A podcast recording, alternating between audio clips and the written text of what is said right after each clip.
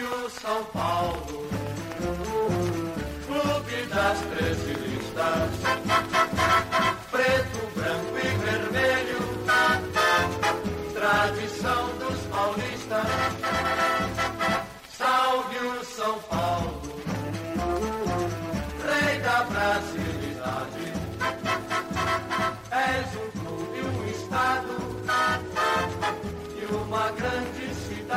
Além de governador do estado de São Paulo, ele também ajudou a fundar um dos maiores clubes do futebol brasileiro.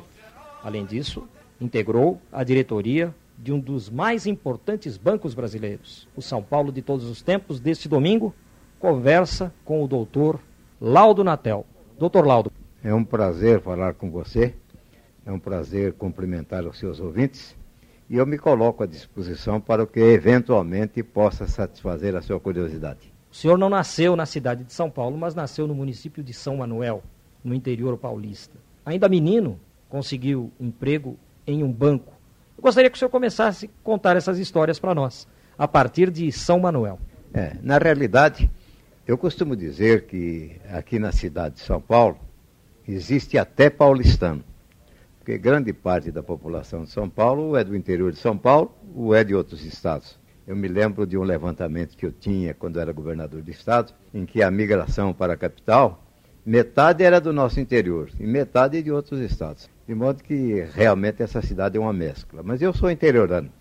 Eu nasci na cidade de São Manuel, que fica bem no coração do estado, se bem que não tenha sido criado em São Manuel, porque saí de lá com dois anos de idade. E eu, meu pai, que era um administrador de fazendas, é, demandou a cidade de Mirassol, na, na zona da Araraquarense. E em Mirassol eu fui criado até a idade de 16, 17 anos, até a conclusão do curso secundário. Quando então fui para outra cidade do interior, que era Presidente Alves, posteriormente Pirajuí, depois como bancário fui para Lins, Marília, e de Marília que eu vim para São Paulo antes da vinda a São Paulo, o senhor conheceu Amador Aguiar? É, na realidade, Amador Aguiar e eu éramos funcionários do Banco Noroeste. Eu ingressei no Banco Noroeste na cidade de Pirajuí, e onde permaneci durante três anos. E fui transferido para Lins. E, nessa ocasião, o gerente do banco em Lins era o Amador Aguiar. Depois de três anos em Lins, na fundação do atual Bradesco, o Amador Aguiar foi convidado para dirigir o novo banco, que resultava de uma transformação de uma casa bancária que havia em Marília. E nessa vinda dele para o Bradesco, ele convidou alguns companheiros dele do Banco do Oeste, entre os quais eu.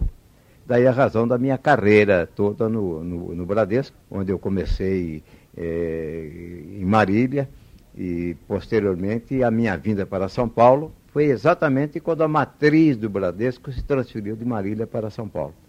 E no Bradesco, naturalmente, eu fiz todos os cargos da carreira, chegando a diretor do banco, porque o Bradesco tem essa filosofia, só chega à direção o funcionário. De modo que todos os atuais diretores do Bradesco já fizeram esse caminho. E eu não fui exceção. Eu, de funcionário, me tornei diretor até o tempo em que fui governador do estado, quando me licenciei na primeira vez. Na segunda vez também voltei ao Bradesco, mas aí já passei para o conselho praticamente sem mais função executiva. O senhor se tornou bancário com que idade, hein? Aos 17 anos. Eu completei 17 anos já no banco. E como é que era ser bancário antigamente? As pessoas parece que valorizavam mais o trabalho do bancário? Olha, na realidade, eu era um estudante na cidade de Mirassol. E quando eu concluí o curso secundário na cidade de Mirassol, aquele tempo era o ginásio de cinco anos, eu pretendia estudar direito. Mas naquele tempo, o, a faculdade de direito era apenas em São Paulo. Não havia essa facilidade que existe hoje. E eu pretendia, então, arrumar algum emprego, alguma coisa em São Paulo que me possibilitasse estudar direito. Mas não foi possível na ocasião, porque os tempos também não eram de muita facilidade. E eu consegui, afinal, ser funcionário do Banco Noroeste, mas no interior, na cidade de Pirajuí. Daí a razão que o início da minha carreira profissional como bancário foi em Pirajuí. E eu ingressei no banco sempre com aquele objetivo de me transferir para São Paulo e de conseguir estudar.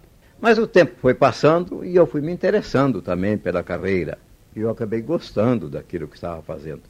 E permaneci no Banco Noroeste durante seis anos, onde até hoje tenho grandes amigos e foi para mim uma grande escola. E acabei me interessando pelo banco e acabei, como funcionário, eh, galgando os vários cargos da carreira até me tornar diretor. Aí consolidou a minha vida como bancário e eu fiz toda uma vida de bancário até a minha saída do governo, quando deixei de ser um executivo, mas mesmo assim ainda integrei durante muito tempo o Conselho do Bradesco. E qual foi o seu primeiro cargo como bancário?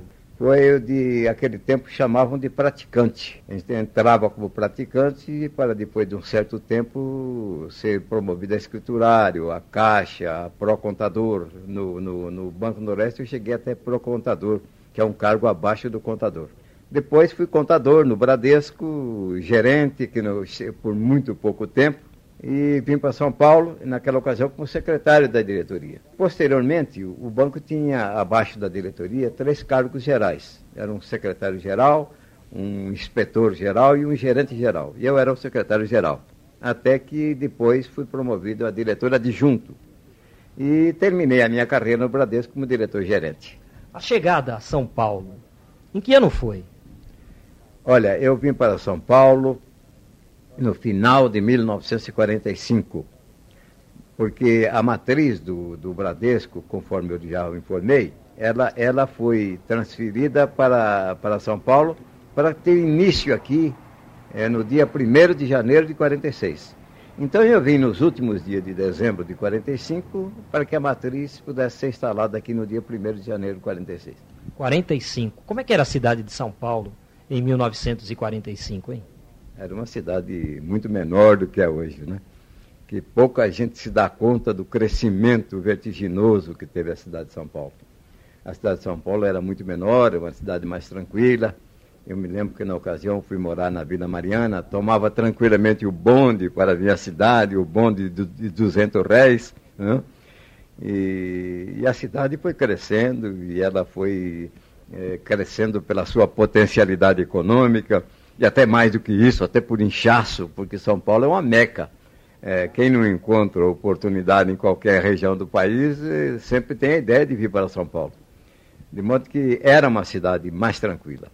Mas com todos os defeitos que a cidade possa ter, eu sou um grande enamorado da cidade de São Paulo. Eu gosto demais de São Paulo.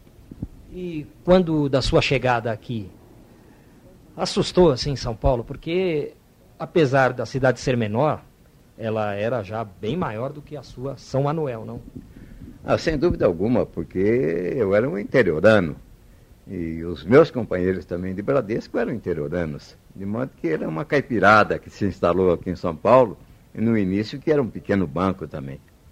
Mas com o tempo a gente foi se habituando à vida da capital ao mesmo tempo que a própria organização foi crescendo até se integrar definitivamente nesse concerto de progresso que é a cidade de São Paulo. Nessa oportunidade, o senhor já estava casado com a dona Zilda?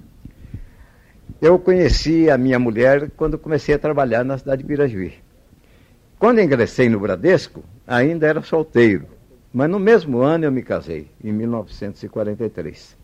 De modo que o ano do meu ingresso no Bradesco, que é o início do Bradesco, coincide também com o ano em que eu me casei, 1943. O senhor se casou em 43, chegou a São Paulo em 1945. O São Paulo Futebol Clube já existia, porque o São Paulo foi fundado em 1930, depois houve mudanças e o São Paulo é um, inclusive um clube com duas fundações, né, doutor Lado? Como é que surgiu o seu amor pelo São Paulo Futebol Clube? Eu não direi a você que eu sou São Paulino desde que nasci, porque o São Paulo é mais novo do que eu.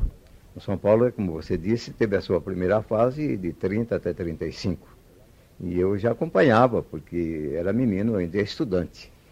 E me lembro bem do, do, da volta do São Paulo em final de 35. E a partir de então sempre me interessei pelo São Paulo, muito embora morando no interior.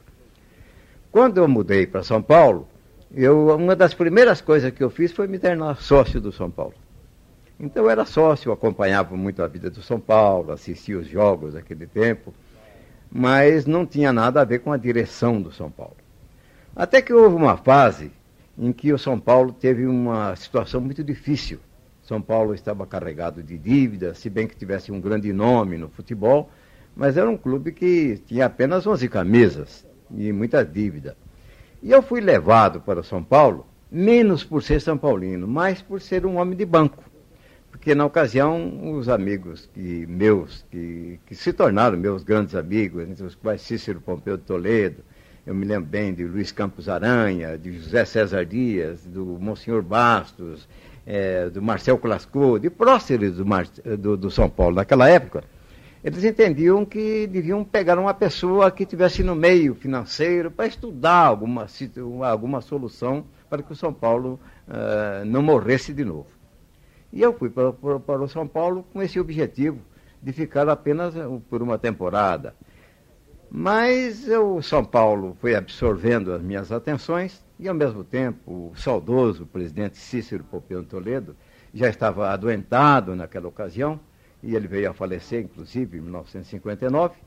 E eu acabei permanecendo no São Paulo por seis anos como diretor de finanças e, posteriormente, fui eleito presidente, eleito e reeleito várias vezes, a tal ponto que eu dirigi praticamente o São Paulo durante 20 anos, sendo 14 anos como presidente. Eu tive a honra e o privilégio de lançar a pedra fundamental e de inaugurar o estado do Morumbi. O senhor disse que nasceu primeiro que o São Paulo. Então não é São Paulino desde pequenininho. Que time o senhor torcia antes? Não, mas antes eu não tinha nem idade para me interessar por futebol, sabe?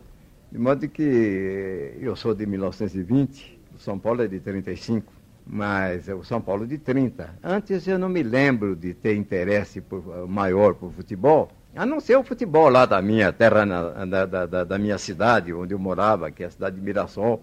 O senhor chegou a jogar? Como todo brasileiro, eu acho que chutei algumas bolinhas no tempo de estudante. E como, como é que o São Paulo se reergueu e acabou construindo um estádio tão grande quanto é o Morumbi? Olha, a história do São Paulo é um verdadeiro milagre. Antigamente o São Paulo era conhecido como o Clube da Fé. E eu acho que é realmente o São Paulo é um produto da fé. Porque o São Paulo não tinha nada. Tinha 11 camisas, tinha um nome, do, do, levava o nome da cidade, o nome do estado, do, do estado, mas ele era, vivia numa situação precária. E ele conseguiu o milagre de construir esse estádio do Morumbi sem ter um tostão no bolso e apenas vendendo ideias. O São Paulo vendeu ideias, vendeu títulos patrimoniais, vendeu cadeira cativa, fez campanha do, do cimento, é, enfim, ele procurou é, congregar esse espírito do, São Paulino, essa vontade que o São Paulino tinha de ter um estádio, e ao mesmo tempo a boa vontade do, do todo o esporte de São Paulo, porque o Morumbi é menos um estádio para o São Paulo, é mais um estádio para a cidade de São Paulo. Eu costumo dizer até que economicamente, eu não sei se seria interessante para um clube de futebol ter um estádio do porte do Morumbi. Talvez que economicamente o melhor eh, seria ter um estádio de 40 ou de 50 mil lugares não um estádio dispendioso como é o estádio do Morumbi. Mas o esporte de São Paulo, o futebol de São Paulo, estava necessitado de um grande estádio. E o São Paulo conseguiu esse milagre, graças à colaboração e à compreensão de todos. E eu digo que é um milagre porque o clube conseguiu essa façanha de erguer esse estádio e de inaugurá-lo sem um tostão de dívida. Esse estádio entrou para a contabilidade do São Paulo absolutamente livre e deu um grande impulso não só ao São Paulo, como ao esporte e ao futebol de São Paulo. Então eu considero que realmente foi um milagre. Agora, foi uma luta de perseverança, porque quem vê pensa que o estádio surgiu já foi construído. Foi uma obra de igreja. O São Paulo levou 18 anos construindo esse estádio, lançando títulos, parando, reajustando por causa da inflação, é, enfrentando um momento de desânimo, às vezes de descrença, é, sofrendo crítica, porque era difícil manter uma obra desse vulto e, ao mesmo tempo, um time poderoso. O São Paulo sempre disputou os títulos, mas ele não tinha condição de ser dos pioneiros, dos primeiros em, no, nos campeonatos. E era uma fase, inclusive, de grandes equipes do futebol de São Paulo. Foi uma fase de ouro do Santos Futebol Clube, por exemplo Palmeiras teve grandes times naquela ocasião, o próprio Corinthians. De modo que foi realmente um milagre, mas o milagre está aí posto. O senhor acha que o São Paulo passou a ser tido como time grande a partir da chegada do Leônidas em 42? Quem levou o Leônidas para o Morumbi? Essa é uma fase anterior à minha, à minha entrada no São Paulo como dirigente. Mas eu acho que teve grande influência sim, porque o São Paulo conseguiu um grande time e conquistou aí, teve uma fase boa no, no, futebol de São Paulo nessa temporada de, de, vamos dizer, de 40, de 42. E aí o São Paulo se tornou um grande. Mas era um grande pobre, era um grande de nome, era um grande de conquistas, mas economicamente ele não tinha base de sustentação. Isto o Morumbi é que passou a dar ao São Paulo. Mas na realidade, eu considero que o São Paulo. O São Paulo teve três fases. Essa fase que teve esses grandes times de 40, 42, dessa década, que ele construiu um nome. Teve a segunda fase, que com, com esse nome, ele, ele se tornou uma bandeira para construir o patrimônio. E a terceira fase, que é agora com o patrimônio na mão, que ele está conseguindo dar os espetáculos. Então eu diria que foi uma primeira fase de, de, de, consolidação, de construção de nome, isso ele deve aos dirigentes do passado. Foi uma fase que ele lutou para consolidar o seu patrimônio, e é uma fase agora que, com o teatro na mão, ele pode proporcionar espetáculos. O senhor colocou bem, porque o Leônidas foi para o São Paulo em 42 e o senhor entrou para o tricolor em 45, não é? Por volta disso, mais ou menos, que o senhor passou a integrar a, a diretoria do São Paulo. E a ideia do estádio do Morumbi? Vocês queriam construir um estádio lá no Morumbi mesmo, que no passado e até há pouco tempo atrás era um bairro ainda afastado? Não, o São Paulo tinha um projeto de construção do estádio no Canindé, onde está hoje a portuguesa. E o São Paulo tinha lá um terreno de 66 mil metros quadrados, se a memória não me falha. Mas naquele tempo não havia avenida marginal. E houve um tempo que o São Paulo sofreu uma desapropriação de cerca de 20 mil metros, é exatamente pela construção da marginal do Tietê. Então inviabilizou muito o projeto do estádio, que o São Paulo ficou apenas com 40 e pouco mil metros. E por, e por outro lado, o São Paulo tinha na ocasião muitos compromissos, tinha muitas dívidas. Então ele precisava se desfazer do patrimônio para poder, inclusive, saldar a sua situação. E daí surgiu essa ideia, que já era uma ideia latente. O São Paulo sempre desejou ter um estádio. Mas a venda do Canindé possibilitou o pagamento das dívidas do São Paulo e eu não diria transferência de dinheiro para o Morumbi, que o Morumbi praticamente não sobrou dinheiro. Mas foi um lance de ousadia, quer dizer, ele se desfez do Canindé e começou a construir o Morumbi. Quem cedeu o terreno para o São Paulo ali no Morumbi? O, o Morumbi tem três aspectos ali. O, uma parte do terreno é, era no loteamento do Morumbi, seria uma praça pública. Então o São Paulo se aproveitou dessa praça com a anuência da prefeitura em vez da prefeitura construir uma, uma praça, o São Paulo se prontificou a construir um estádio. É, é a parte mais ou menos onde está o campo de futebol. E essa parte tem quase 100 mil metros, talvez 99 mil metros. Agora, o São Paulo teve da, da, da, da empresa Aricanduva, que era a proprietária desse terreno, da, do terreno do Jardim de Honor, ele eh, recebeu uma doação de 25 mil metros porque entendia a Aricanduva, e entendia muito bem, que a construção do Estado também ia valorizar os terrenos dela, porque não havia nada no Morumbi. O primeiro tijolo do bairro do Morumbi foi o São Paulo Futebol Clube, que pôs para construir esse estádio. E 25 mil metros o São Paulo comprou. Então, daí totalizou os 154.200 metros que o São Paulo tem hoje. E quando o senhor disse que ia construir um estádio no Morumbi, um bairro onde não havia nada, o primeiro tijolo, o senhor acabou de dizer, foi o São Paulo que colocou lá. Os São Paulinos, o que disseram? Eles falaram, esse homem está louco? Olha, quando o estádio foi lançado, eu acredito que a descrença era geral. Ninguém podia supor que o São Paulo conseguisse levar essa empreitada à frente. E não havia nada também no bairro do Morumbi. Eu me lembro de uma ocasião, eu participei de um programa em que o programa, se não me engano, não me lembro nem qual era a emissora, eu me lembro que o nome do programa chamava Saia Dessa. Então alguém me perguntava, como é que vai fazer um estádio no Morumbi se lá não tem condução, se lá não tem água, se lá não tem telefone, se lá não tem luz, se lá não tem nada. Né? Então eu disse, olha, nós vamos fazer o estádio. E depois de pronto o estádio, se não tiver nada disso, nós vamos dizer ao poder público, saia você dessa. O estádio está pronto. Né? E houve, é, inclusive, lances interessantes na construção do Morumbi. Uma ocasião, numa dessas paradas que a gente dava, eh, num momento, já não diria de desânimo, mas de grande dificuldade, alguém lançou uma ideia de que o, a, talvez o Estado pudesse, ou a municipalidade pudesse construir terminal Morumbi, dando ao São Paulo o Pacaembu, que estava pronto. É, o senhor disse que era interessante um estádio de 50 mil lugares, até, até hoje a administração mais barata e tudo mais. Por que, que o São Paulo não pegou o Pacaembu? Mas na, na ocasião, o, a ideia parecia interessante, e economicamente ela seria muito defensável. Mas eu fiquei pensando e matutando, e, e, um dia indagado sobre isso, eu falei, não, eu não sou favorável a isso. Acho que seria um bom negócio para o São Paulo, mas eu tenho um receio. Eu acho que o sonho do São Paulino não cabe no estádio do Pacaembu.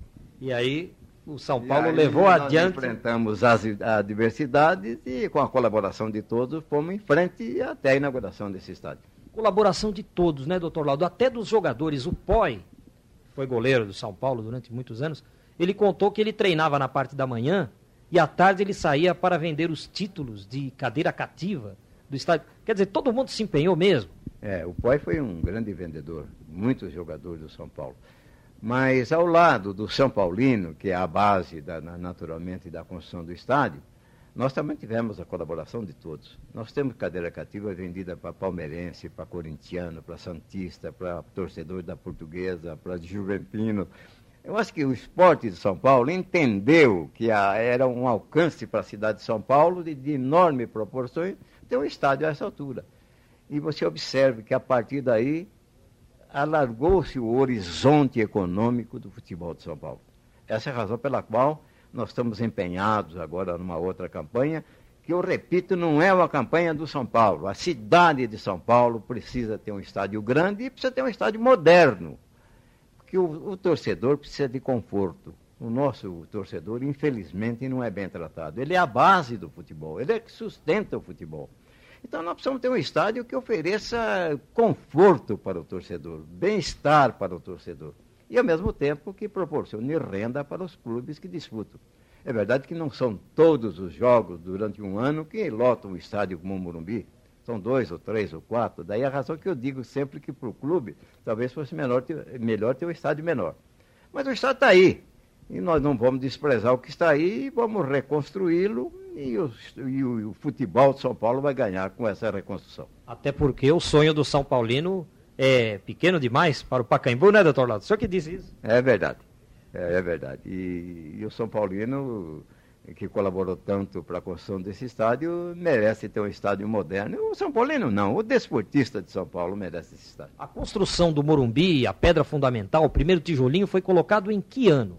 1952. Nosso programa conta a história sobre a São Paulo de antigamente. Então eu gostaria que o senhor falasse um pouquinho das campanhas que foram feitas no passado para a construção do Morumbi. Eu lembro que o senhor falou da campanha do cimento. Em que nós apelávamos para o desportista que desse um saco de cimento, ou 10 sacos de cimento, ou 20 sacos de cimento, para que a gente pudesse dar sequência à construção do estádio. E foi uma campanha que rendeu muito para São Paulo. Fizemos campanha de sorteio, vendemos títulos patrimoniais, vendemos cadeiras cativas, enfim, foi uma sucessão de ideias. Eu me lembro que o Morumbi pronto, nós não tínhamos dinheiro para os bancos. Só para parafusar os bancos do Morumbi, nós precisávamos de 400 mil parafusos. Eu cheguei a fazer propaganda, como garoto propaganda, por uma fábrica de parafusos, em troca dos parafusos para os bancos do Morumbi. Até nisso, o São Paulo apelou para tudo. De modo que foram a venda de ideias. Eu me lembro que, na ocasião, uh, eu, antes do lançamento do, do estádio, da, da, das obras, eu, uma companhia de bebida de São Paulo, e por que não mencionar a Antártica, eu tinha lá um, um grande relacionamento, eu consegui que eles eh, comprassem o direito de, de, vender bebida no futuro estádio do São Paulo Futebol Clube. Naquela ocasião, eu, eu, eu, era diretor do Bradesco e eu descontei o contrato da, da, da, companhia no Bradesco para, com esse dinheiro, fazer o primeiro movimento de terra, filmar esse movimento de terra como propaganda para a venda dos primeiros títulos patrimoniais, das primeiras cadeiras cativas. Então você veja que foi um, um lance de, de fé, de heroísmo, de crédito e de vontade de realizar. Então, é o que eu digo sempre, o que eu disse na última reunião do São Paulo, quando nós tratamos da modernização. Quem partiu do nada e fez isto, com isto na mão tem que fazer alguma coisa a mais. É o que nós vamos, estamos pretendendo fazer e vamos fazer. Doutor Laudo, e a inauguração do estádio? Ela aconteceu em 1960. Foi um jogo do São Paulo contra o Sporting de Lisboa. Todo mundo dizia que não havia como se chegar ao estádio do Morumbi, que não havia condução, como é que os torcedores iriam para o estádio. Vocês organizaram algum esquema especial para que os torcedores pudessem ir naquela inauguração? Ou foi tudo no sufoco, no empurra, empurra? Como é que se deu a inauguração do estádio do Morumbi? Não, aí houve um esquema de, de, de, de ônibus para o Morumbi e, e nós aproveitamos até o trem até essa linha férrea fizemos uma estação provisória de desembarque perto da ponte lá do Brooklyn. E muita gente foi de trem para o Morumbi, desembarcou lá. É, naquele tempo a coisa era mais difícil. É, os meios de acesso até hoje são precários, porque a cidade cresce muito, tem esse trânsito enorme, mas na ocasião era muito difícil. Mas o fato é que é, nós conseguimos lotar o Morumbi não só nessa em 60, como em 1970 e na inauguração definitiva. A inauguração em 1960 foi um gol 1 a 0 para o São Paulo, o gol do Peixinho, né? Exatamente. E como é que foi a solenidade? O senhor, o senhor lembra mais ou menos para contar para a gente? É, nós trouxemos um título, um clube português e foi uma festa são paulina sem grandes pompas. A, a, grande inauguração mesmo foi em 1970, que inclusive foi inaugurada, trouxemos o presidente da República para a inauguração do estádio, com uma grande festa. Foi talvez, era, era presidente na ocasião, o presidente Médici. E eu acho que era a primeira visita dele a São Paulo como presidente. E foi uma coisa emocionante, porque eu me lembro que a segurança do presidente é, era a primeira vez que ele vinha a São Paulo, era um governo revolucionário, e havia um certo receio de que ele entrasse, não só por questão de segurança, como também ninguém sabia qual seria a reação do público com referência ao presidente que ia inaugurar o estádio. Eu me lembro que eu assegurei a ele: o senhor vai entrar no estádio comigo? E eu asseguro que não vai acontecer nada, porque se alguém que não pode ser vaiado, se alguém que não pode ser hostilizado nessa ocasião, sou eu. Afinal de contas, estamos entregando uma obra para o São Paulino. E o São Paulino é que está aí lotando o estádio.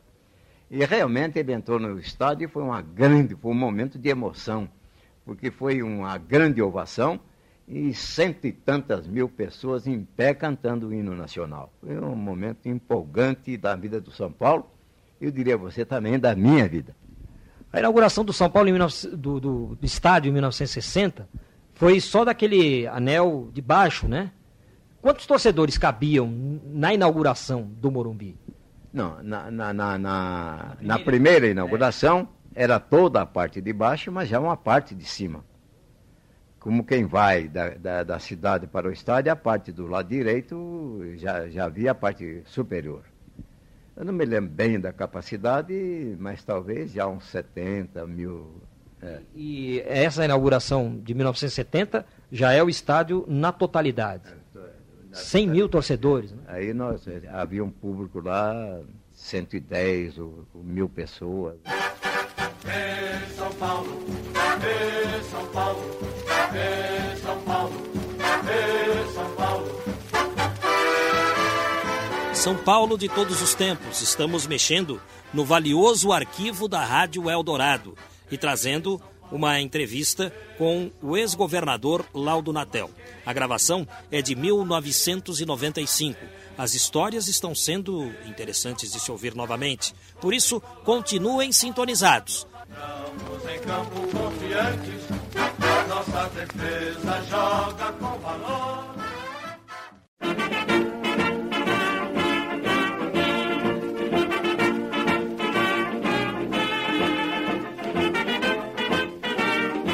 São Paulo de todos os tempos aqui no 700 kHz. Vamos ouvir o terceiro segmento dessa entrevista de arquivo, gravada em 1995 com o ex-governador Laudo Natel.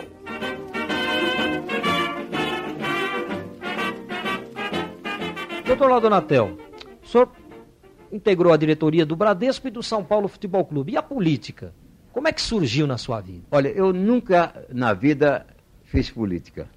Nunca sequer fui candidato a vereador na minha cidade de Natal, em São Paulo, em lugar nenhum. Nunca tive interesse pela política, a não ser como cidadão, votando como cidadão. Eu tinha uma certa popularidade como dirigente do, do São Paulo. Fora disso, eu era diretor de banco. Mas na ocasião, o PR, que é o Partido Republicano, era um, um pequeno partido, eh, me convidou para disputar o Senado. Eu achei aquilo um absurdo, porque eu nunca pensei em política. E, ao mesmo tempo, eu pertencia a uma organização, que era o Bradesco, que também não, não, não, não, não aprovava muito que os, seus, que os seus funcionários fizessem política partidária. Mas não aceitei, surgiu a ideia de me lançar como candidato a vice-governador. Esse tempo, o vice-governador não era atrelado ao governador para efeito de voto o vice, a eleição era direta, mas o vice-governador tinha que conquistar os seus próprios votos. E depois de muita insistência, eu achei, eu, eu disse ao PR que, primeiro, que eu não queria,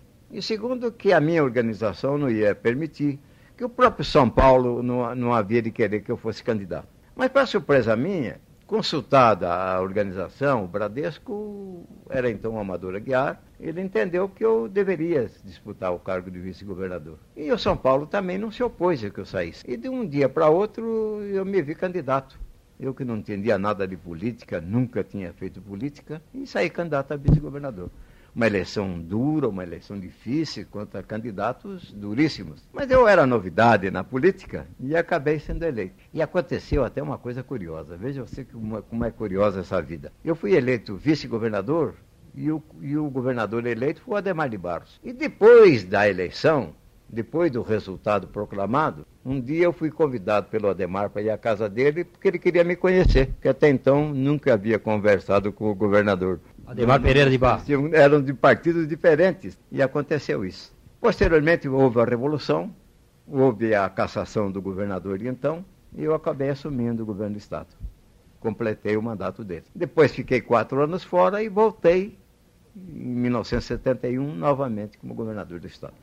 E na, na sua segunda gestão como governador do Estado, o senhor foi conhecido como o governador caipira porque o senhor viajava pelo interior e ficava vários dias longe da capital, viajando de carro. É porque o senhor tem medo de avião, é?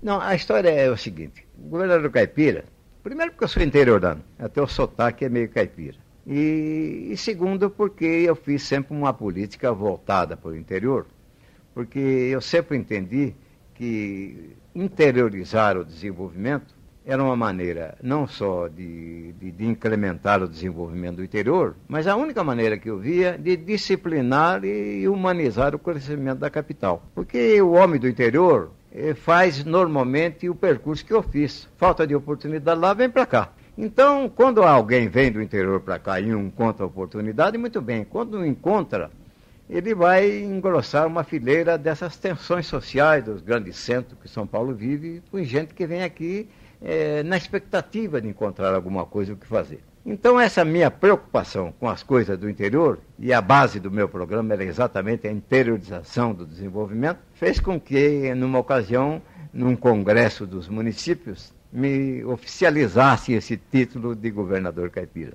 Aliás, essa expressão governador caipira já havia nascido antes, porque uma ocasião eu fui a Barretos e fui fotografado montado num burro na festa do peão de boiadeiro em Barretos. E na ocasião os jornais publicaram a fotografia e havia o Vicente Leporassi, que tinha um famoso programa chamado Trabuco na, na Rádio Bandeirantes, e o Leporassi então começou a me chamar de governador caipira. E já havia então esse, é, é, esse, é, esse cognome. E afinal os, os, municípios resolveram no Congresso oficializar o título de governador caipira, que eu ostento até hoje com muito orgulho para mim. Mas o, o senhor viajava sempre de carro, né? Sempre de carro, parava numa cidade, ia na cidade vizinha. O senhor foi um dos poucos governadores que visitou todos os municípios paulistas. É, eu conheço todos os municípios de São Paulo. E viajava de carro porque não é só por medo de avião, não, porque isso também é um pouco de lenda, viu? Eu não gosto muito de avião, não, mas viajo e sempre viajei. Sempre fui obrigado a viajar. Mas, na realidade, eu preferia sempre o automóvel, porque o automóvel me dava essa oportunidade de conviver, inclusive, com os pequenos municípios. Tanto que eu conheço todos os municípios, eu tenho esse privilégio, inclusive os novos. Eu conheço hoje os 625 municípios de São Paulo. No seu tempo era, eram só 532? Ou nem isso, né? É, quando eu fui eleito a primeira vez eram 505, na segunda vez 571 e hoje são 625. Doutor Laudo Natel, o senhor foi governador no Palácio dos Campos Elíseos, né, no primeiro mandato. No segundo, no Palácio dos Bandeirantes. Foi assim? É, eu fui, eu acho que o último habitante dos Campos Elíseos e fui o primeiro habitante do, do, do Bandeirantes. É, no primeiro governo, Uh, já havia despacho no, no, no, Bandeirantes, mas a residência ainda era no Campos Elíseos. E, e, no segundo, o Ademar não chegou a morar no Morumbi. Eu fui o primeiro habitante eh, do, do, do Palácio dos Bandeirantes. Para governar, onde era melhor? Lá nos Campos Elíseos ou no Bandeirantes, no Morumbi? O Campos Elíseos era mais acolhedor, era mais uma casa. O, Bandeirantes estava mais aparelhado, porque é uma área muito grande, então havia espaço para tudo O, o, Palácio do Bandeirante, no meu tempo, se não me engano, tinha 33 mil metros quadrados de construção, que é uma enormidade. Então, eu que trabalhava dia e noite, já ficava em casa, já ficava integrado dentro do ambiente do palácio. Eu gostei de morar lá e eu acho que foi de grande utilidade para mim ter morado no Murubi, porque eu dei um aproveitamento muito grande ao meu tempo como governador. Doutor Laudo, e daqueles tempos de, de governador, qual a maior dificuldade que o senhor enfrentou, assim que o senhor se lembre, mas eu venci? O governador enfrenta dificuldade todos os dias, porque afinal de contas ele é a última palavra, tem que dar sempre a última palavra. E as coisas não param de acontecer, os problemas surgem em todas as áreas a todo momento. Ao mesmo tempo, um governador é obrigado a enfrentar os mais variados problemas. É problema de segurança, de educação, de saúde pública, enfim, é, é, é uma coisa que obriga a estar sempre atento à marcha dos acontecimentos. De modo que as dificuldades existem, mas na realidade também eu contei com grandes equipes. E eu reparti muito a responsabilidade com muita gente que conhecia muito a vida de São Paulo. De modo que eu não me queixo, não. É, eu fui um escravo do governo, eu trabalhei demais mas eu tive uma ajuda muito grande. E, ao mesmo tempo, eu tive uma compreensão muito grande e um apoio muito grande de toda a população de São Paulo. Doutor Laudo, quando o senhor se lembra daquela convenção para o governador que seria eleito em 1979, tomaria posse em 79, que recordação o senhor tem? O senhor falaria sobre isso? Não, eu considero isso passado.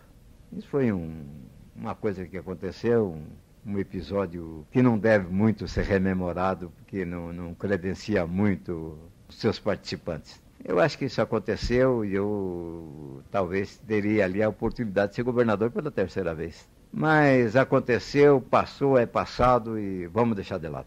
Doutor Lado Natel, para os atuais diretores do São Paulo Futebol Clube, quando eles se deparam lá com o estádio cheio de problemas, o que o senhor diz para eles, hein? No sentido de levantar o estádio de novo e torná-lo moderno, como o senhor preconiza? Olha, abstração feita à minha pessoa, eu diria a você que o São Paulo teve sempre muita sorte com os seus dirigentes. O São Paulo sempre teve uma continuidade.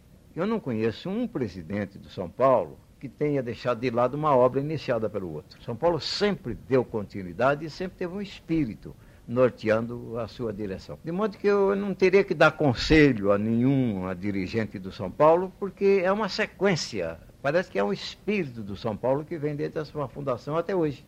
E ele tem tido uma sorte grande, porque todos têm dado uma colaboração muito grande, não só para a consolidação do patrimônio, como para as próprias glórias esportivas. Vê que o São Paulo teve um período muito bom todos os últimos anos, e se você verificar, é uma sequência do trabalho de todos os presidentes que vieram um sucedendo aos outros. De modo que eu não teria conselho a dar para ninguém, não. A não ser que conserve esse grande espírito que sempre norteou São Paulo. Agora vamos falar um pouquinho de futebol. O senhor conhece largamente a história do São Paulo Futebol Clube. No seu modo de entender, quem foi o melhor jogador que já vestiu a camisa do São Paulo em campo? Ah, muito difícil.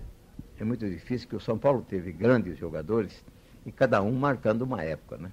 Você há pouco falou do Leônidas. Leônidas foi uma época na vida do São Paulo. O São Paulo teve Gerson, o São Paulo teve Pedro Rocha, o São Paulo teve Zizinho. É, então, cada um dentro de uma característica, cada um dentro da sua época. Teve Sastre, teve Leônidas, Remo, Pardal, aquela famosa linha. Mas que seria injustiça destacar um elemento grandes jogadores passaram pela vida do São Paulo. Alguns já vieram veteranos e, e deram conta do recado e marcaram uma época na vida do São Paulo. É verdade que quando o Gerson foi para o São Paulo, ele foi ganhando muito mais que os outros jogadores e que o Dias e o Jurandir saíam das bolas e houve a necessidade até de se fazer um trabalho da diretoria junto a esses jogadores ou não? Não, não, não houve isso. Não. não o Gerson veio, deu uma colaboração muito grande para o São Paulo, não? Porque o São Paulo, eh, durante a construção do Morumbi, era muito difícil a gente aspirar à conquista de títulos. Eu me lembro que o São Paulo só ter conquistado um título durante essa fase da construção. E sempre que o São Paulo se defrontava com um time maior, com um time grande, com a, sua, com a rivalidade que sempre houve, com o Palmeiras, com o Corinthians, com o Santos, claro que a torcida cobrava. E eu, como presidente, botava água na fervura. Olha, paciência, nós estamos construindo um estádio e tal. Depois de construído o estádio, então, nós conseguimos montar um time com grandes jogadores, né? Com Edson, com Forlan, com Pedro Rocha, com Toninho Guerreiro, com Gerson. E conseguimos montar esse time eh, na expectativa de que pudéssemos, em breve tempo, ganhar um título. Mas tivemos sorte que já ganhamos no primeiro ano e repetimos no segundo ano, em 70 e 71. Então, não houve, não porque os jogadores que estavam já no São Paulo também se beneficiaram com esse reforço, a tal ponto que o São Paulo se consagrou nessa época e a partir daí teve um período sempre de destaque no futebol de São Paulo. E de todos os títulos que o São Paulo já conquistou, do Campeonato Paulista ao título mundial interclubes, qual desses títulos que mais emocionou o doutor Laudo Natel? Bom, como dirigente, é claro que o primeiro título, depois da, da conquista, do, da, depois da inauguração do Morumbi, para mim foi muito importante, porque era um, uma retribuição que eu dava à torcida. Eu que prometia sempre que o São Paulo seria poderoso depois do estádio, então eu estava retribuindo. Talvez esse tenha sido de maior. Agora, fora disso, eu vibrei com todos os títulos, especialmente agora, nos últimos anos, com a conquista do bicampeonato mundial, que é uma façanha, colocou São Paulo internacionalmente conhecido. Aquele título de 70, então, que foi depois da segunda inauguração do estádio, aquele que mais o emocionou. Aquele falou muito de perto. Claro, o bicampeonato mundial também. Doutor Laudo, fazendo agora um apanhado de tudo isso que nós já conversamos, valeu a pena, né? Ah, valeu a pena. Valeu a pena, é, custou muito sacrifício, custou muito. Porque a, quando a, a, coisa passa, parece que é, foi suave, mas foi sofrida. Para a construção do Estado do Morumbi, eu tive que assumir grandes responsabilidades. Numa época em que muitas vezes eu perdi o sono pela responsabilidade de que estava assumindo. Afinal de contas, era um clube de futebol. O futebol, esse tempo, não tinha muito crédito.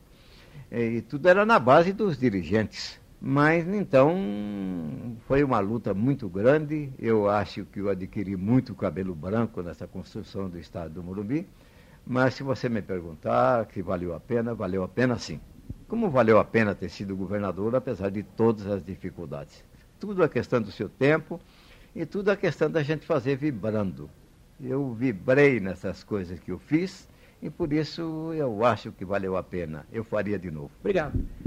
Eu é que agradeço essa oportunidade e você há de convir que realmente é um motivo de muita satisfação a gente ter podido fazer alguma coisa por uma cidade, por um estado que tanto fizeram por mim. Afinal de contas, eu sou um menino que veio lá da roça, um menino humilde que conseguiu, felizmente, dar vida a essas coisas eu consegui ser governador do meu estado, eu consegui ser presidente do meu clube, consegui ser diretor da minha empresa. São coisas que acontecem na vida da gente com muita luta, com muita obstinação, mas eu sou também um grande devedor da cidade. E por isso as pequenas coisas que possa fazer por ela é um motivo de grande satisfação. É uma retribuição essa cidade que me acolheu, essa cidade que me deu oportunidades e, afinal de contas, a cidade que viu nascer os meus filhos. Muito obrigado a você e o meus cumprimentos aos seus ouvintes.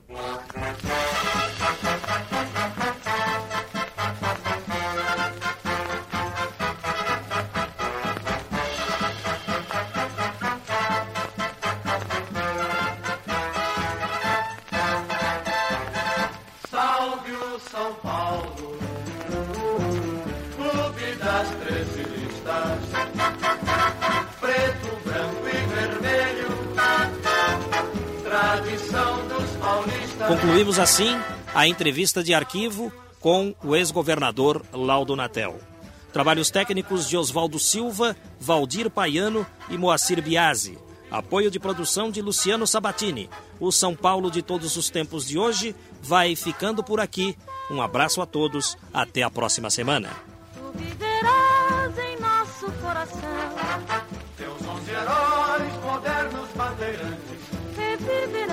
Glória sob aplausos delirantes. Salve o.